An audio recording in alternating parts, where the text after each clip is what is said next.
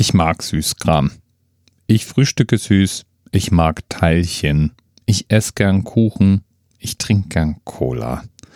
Ich muss da immer wieder mal drauf achten, weil sonst würde ich wahrscheinlich aus allen Nähten platzen.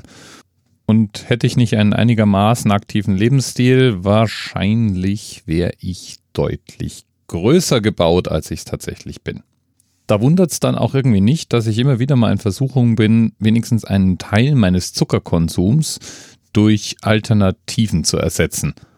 So gibt es ja für viele süße brausehaltigen Getränke oder auch zum Beispiel Marmeladen süßstoffhaltige Ersatzprodukte, die dann deutlich weniger Kalorien, aber auch deutlich weniger Zucker und damit wahrscheinlich alle möglichen anderen Nebenwirkungen haben. So zumindest der Verdacht. Leider schmeckt meiner Meinung nach das Zeug mit Süßstoff eben nicht wie das Zeug mit Zucker. Das heißt, ist kein vollwertiger, ist kein reiner Ersatz. Süßstoffe haben meistens die Eigenschaft, viel, viel süßer als Zucker zu sein. Bis zu 200.000 Mal süßer. Um süß zu sein, brauchen diese Stoffe eine Eigenschaft. Sie müssen nämlich in der Lage sein, an unseren Geschmacksrezeptoren anzudocken. Ob die dann auch einen Mehrwert besitzen, das ist dann eigentlich völlig egal. Und Süßstoffe kommen in ihrer reinen Form in der Natur eben nur sehr minimal vor. Das heißt, unser Geschmacksapparat ist darauf ausgelegt, süß festzustellen, weil in aller Regel sind Dinge, die süß sind, eben Dinge, die Zucker enthalten und keinen Süßstoff. Unser Körper kennt also den Unterschied nicht. Wie gesund oder ungesund Süßstoffe sind, weiß man tatsächlich gar nicht. Es gibt immer wieder mal Behauptungen, wonach für bestimmte Süßstoffe krebserregende Eigenschaften festgestellt worden wären. Es gibt die Behauptung, dass unser Körper extra Insulin ausschüttet, sobald wir eben glauben, etwas Süßes zu uns zu nehmen. Weder das eine noch das andere lässt sich so experimentell nachweisen. Es gibt ein paar Süßstoffe, die bei Ratten wohl zu erhöhtem Krebsrisiko führen. Das liegt aber da dann jeweils an der speziellen Physiologie der Ratten und Eigenschaften, die wir als Menschen eben nicht haben. Man ist also noch nicht sicher. Bisher kann man keine negativen Wirkungen nachweisen. Das heißt nicht, dass die nicht da sind. Das heißt einfach nur, es gibt Süßstoffe einfach noch nicht lang genug. Und das gilt eben nun mal für die meisten Süßstoffe.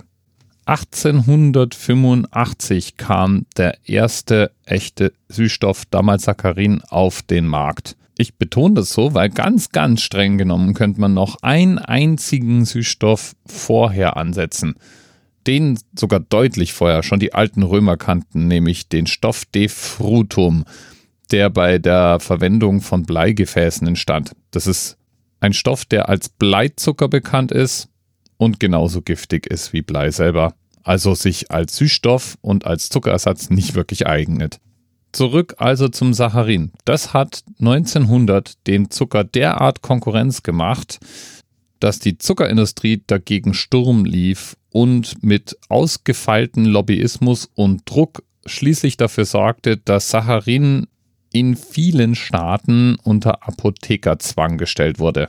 Man konnte also tatsächlich hauptsächlich als Diabetiker an den Stoff kommen, alle anderen mussten weiterhin mit Zucker süßen. Die Entdeckung Sacharins war Zufall. Genauso wie die Entdeckung des nächsten Süßstoffs Cyclamat. 1937 befand man sich auf der Suche nach einem fiebersenkenden Arzneimittel und ein Chemiker bemerkte, dass eine auf dem Labortisch abgelegte Zigarette plötzlich süß schmeckte. Zwar bestehen für Süßstoffe heutzutage keine Apothekenzwänge mehr, aber es gibt zulässige Höchstmengen in der Lebensmittelproduktion und natürlich auch eine Kennzeichnungspflicht. Und da sind wir beim Themenanker für die heutige Sendung. Der Süßstoff Aspartam trägt die Nummer E951 und er hat eine erlaubte Maximaldosis, zumindest innerhalb der EU, von 40 Milligramm pro Kilogramm Körpergewicht. Danach gibt es einfach keine gesicherten Erkenntnisse, ob der Stoff nicht vielleicht doch schädlich sei und deswegen achtet man da besonders drauf. Aspartam wurde übrigens 1965 entdeckt und auch da war es wieder einfach nur ein Zufall. Eigentlich sollte ein Hormon synthetisiert werden und dabei entstand eben dann durch Zufall Aspartam. E951 gibt es in Deutschland seit 1990. Der Produktname, unter dem es am meisten vermarktet wird, ist NutraSuite. Und ich bilde mir ein, NutraSuite tatsächlich schon irgendwo wahrgenommen zu haben. Bis bald. TMRS 10, 9, 8. The experience of 47 individual medical officers. Was hier über die Geheimzahl der Illuminaten steht. Und die 23. Und die 5. Wieso die 5? Die 5 ist die Quersumme von der 23.